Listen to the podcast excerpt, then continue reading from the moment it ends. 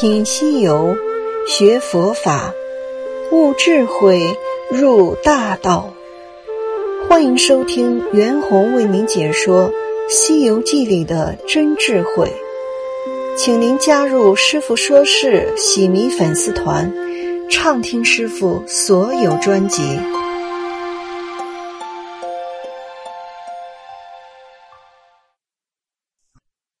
西游记》故事。望金楼。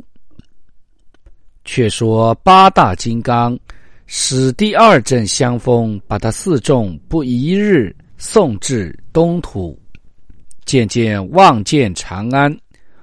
原来那太宗自贞观十三年九月望前三日送唐僧出城，至十六年即差工部官员。在西安关外建了望京楼接经，太宗年年亲至其地。恰好那一日出驾复到楼上，忽见正西方满天瑞霭，阵阵香风。金刚停在空中，叫道：“圣僧，此间乃长安城了，我们不好下去。这里人伶俐，恐泄露武相。”孙大圣三位也不消去，汝自去传了经与汝主，即便回来，我在霄汉中等你，与你一同脚趾。大圣道：“尊者之言虽当，但武师如何挑得金蛋，如何牵得这马？须得我等一同送去。凡你在空中少等，谅不敢误。”金刚道。前日观音菩萨起过如来，往来只在八日，方完藏术。今已过四日有余，只怕八戒贪图富贵，误了期限。八戒笑道：“师傅成佛，我也有望成佛，岂有贪图之理？颇大粗人，都在此等我。等我交了经，就回来与你回向也。”呆子挑着担，沙僧牵着马，行者领着圣僧，都按下云头，落于望京楼边。下面，请听师傅讲解本集《望京楼》。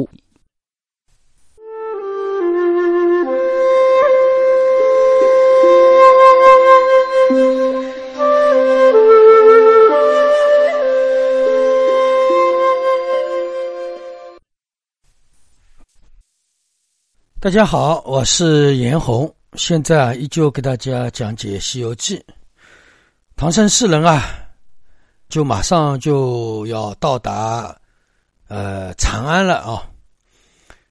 那么那个时候呢，讲到了李世民啊，唐王李世民呢，那个时候为迎接唐僧啊，因为那个时候说好三四年就能回来啊，现在一去就是十四年。啊，那个时候唐王也是已经老了。那个时候呢，他盼望着那个经典能够早一点来到我们大唐。那么他在那个长安啊，呃，专门造了一个望京楼，那就是望向西方看看唐僧来没来。当然了，这个望京楼到底长安有没有，我没有了解啊。但是我估计真的望京楼是不会有的。因为为什么呢？因为真正的玄奘当年取经，他是偷渡出去的，政府是不知道的。呃，那怎么可能会有一个望京楼呢？但是后来他到了印度，对吧？他的名声很大，传到了我们中国啊。那个时候是不是李世民希望他早点回来啊？造了一个望京楼，那这个我就不得而知了。因为我阿里来讲，我应该呃跟西安的人了解一下，对吧？但是我我想这个就不去了解了。那么为什么在《西游记》里，吴承恩老先生在这个地方写到了说李世民在这里造了一个望京楼，经常或者说天天到这个地方来看看那个唐僧有没有回来啊？那么这里我要提到的是这个望京楼，吴承恩老先生他指的是什么？这个里面也是一个很大的一个智慧的一个问题啊。那么，首先啊，我们大家应该知道佛经嘛，对吧？不管是我们佛经，所有的宗教的经典都是一样的。对吧？它其实不仅仅是我们老百姓是是要这样的经典来安慰我们的人生，其实呢，统治者比老百姓更加需要经典。大家明白吧？因为我前面一直跟大家说过，佛法如同一块面包，这块面包呢是公正的，谁爱吃都可以吃得到。不是说佛法这块面包一定是某某人什么样的层次的人可以吃，呃，穷人也能吃，富人也能吃。凡是你只要有信心，这块蛋糕你都能吃得到。你吃了这块蛋糕，你都能吃得饱。吃了之后，你都有有吸收营养，对你都有帮助。吃了之后，你都会感觉很舒服。那这个是佛法的一个根本根本点。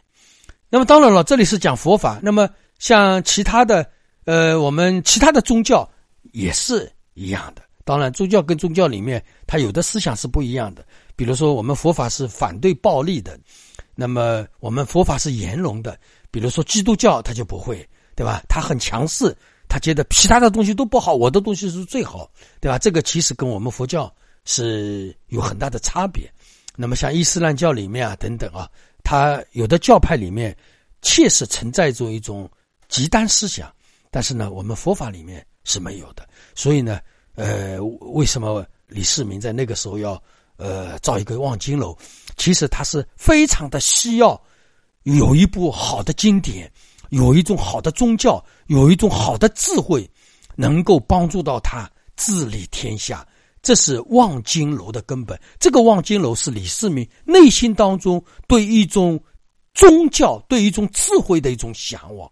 他希望天天能，他他每天都在想，我能得到这样的一个法，能帮助我统治天下，又利益老百姓，又利益我的江山。有这样的经典，有这样的法就好了。那其实这个心在吴承恩老先生的笔下，就成了什么呢？就成了望京楼。啊，大家明白了吧？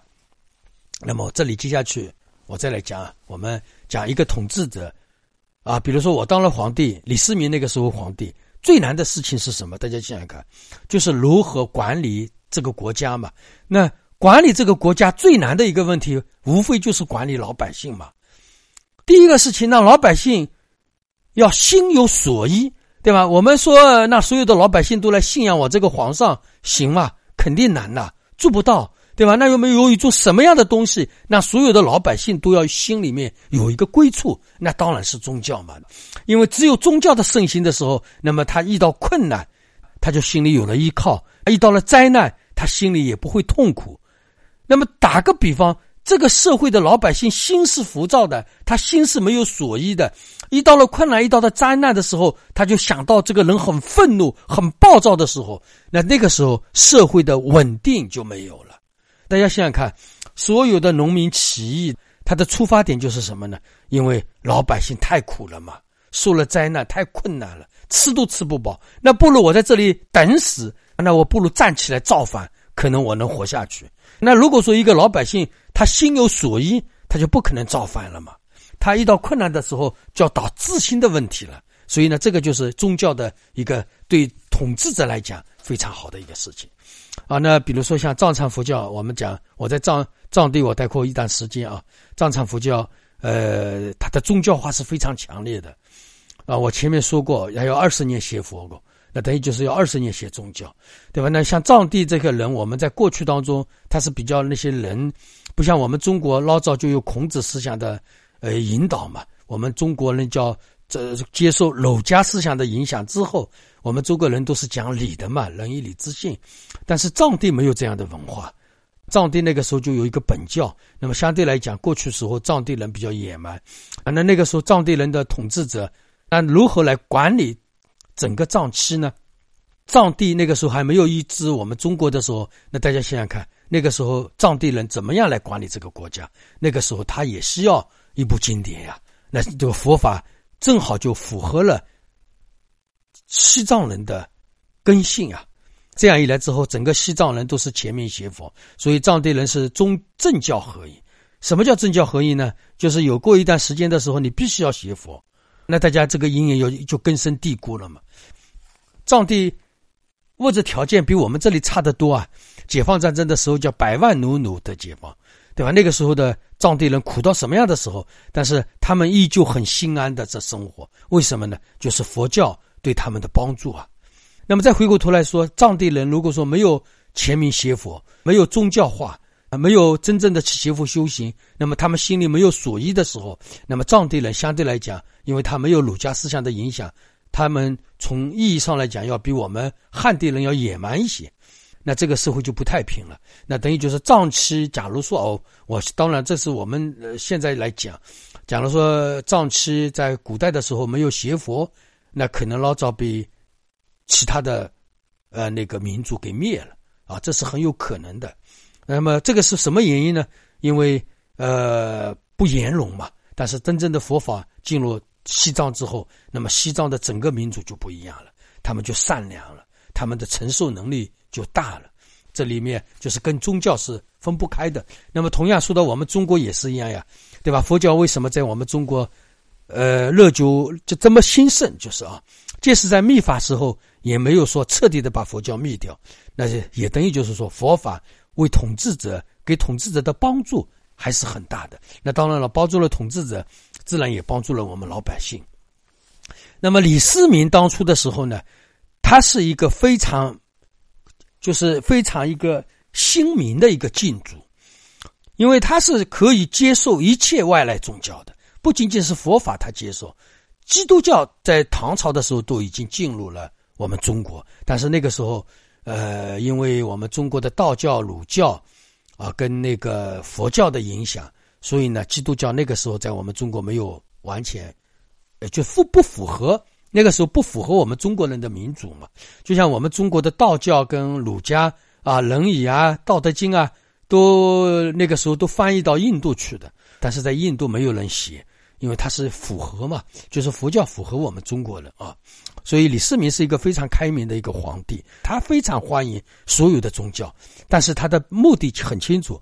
但是你这个宗教必须要以人以善为本，啊，就是诸恶莫作，众善奉行。如果说你没有这个教义的话，那么，他这个宗教是不会让你宣扬的。那么，当然了，所有的宗教被称为宗教，肯定是作恶莫作，众善奉行。那么，特别是像佛法里面的三层教义，对吧？我们佛法的三层教义，可以根据不同层次人的思想，能满足他们。所以，南老说，他说佛法就像是一个超市一样，男女老少，反正是吃喝拉撒，所有的东西都有。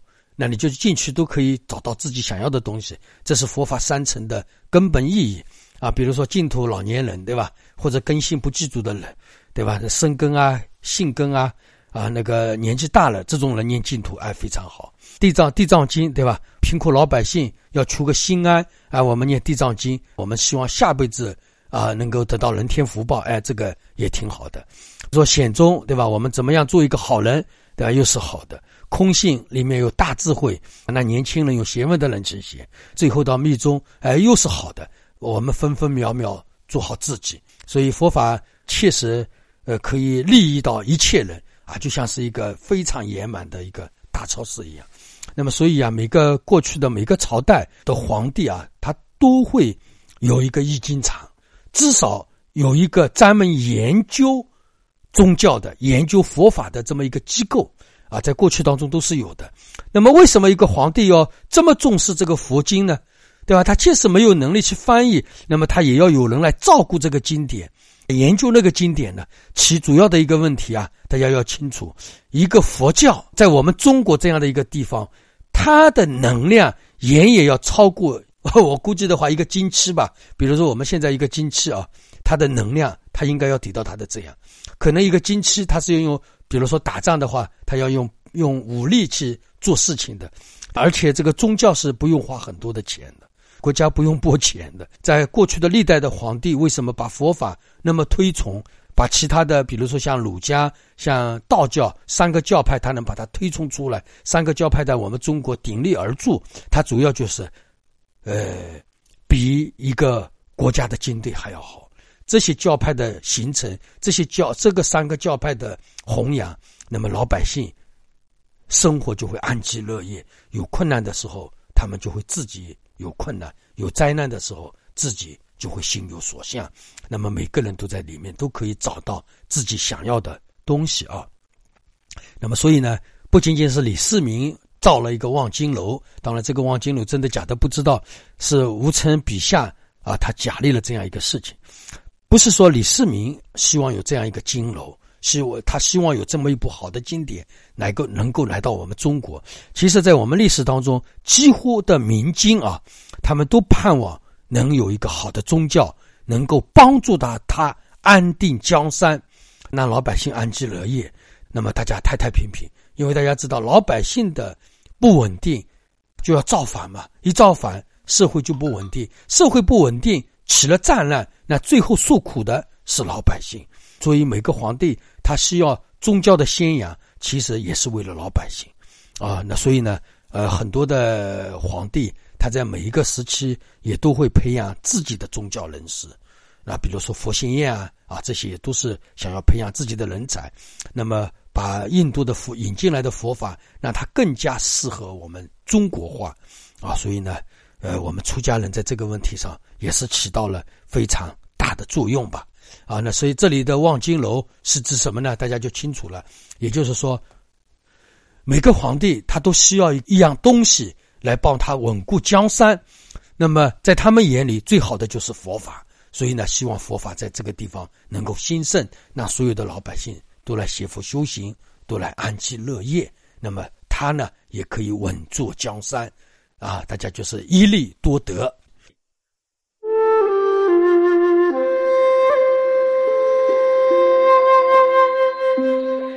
感谢您的收听，欢迎您加入师傅说事喜迷粉丝团，畅听师傅说事所有专辑。